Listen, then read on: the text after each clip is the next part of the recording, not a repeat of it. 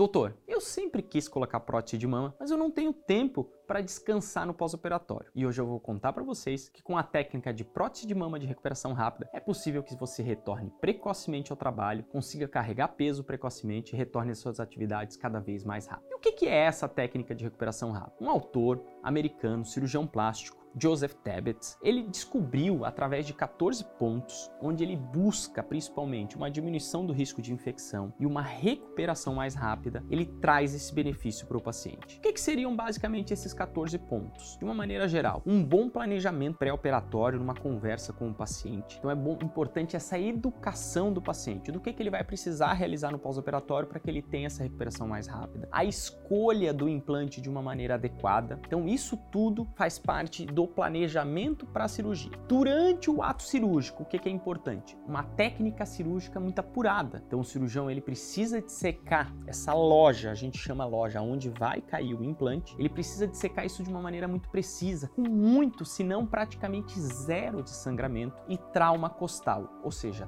trauma na costela. Porque é a costela que vai te trazer uma dor, essa dor que o paciente fala da prótese submuscular, ou seja, da prótese abaixo do músculo, que incomoda e demora a recuperação então, quando a gente evita esse trauma, inclusive o contato, até o afastador, ele mal encosta na costela e essa dissecção bem precisa, eles trazem o benefício no intraoperatório. Associado a isso, a gente ainda vai fazer um dos pontos, o uso do funil. O funil, o que, que ele é? Tem vídeo também, explicativo sobre ele, mas ele basicamente ele faz com que o implante não tenha contato com a pele. Então, isso diminui o risco de infecção e diminui o risco de contratura capsular a longo prazo. Fora isso, realizar os pontos, uma estabilização do implante dentro da loja e a sutura conforme propriamente preconizada. E aí vem o pós-operatório, que ele é tão importante quanto todas essas etapas antes. E principalmente é o que? O paciente seguir a risca essa educação que houve antes de realizar a cirurgia. Que o que, que é? Realizar os exercícios. Então não é que o paciente está liberado para fazer esse levantamento dos braços. O paciente deve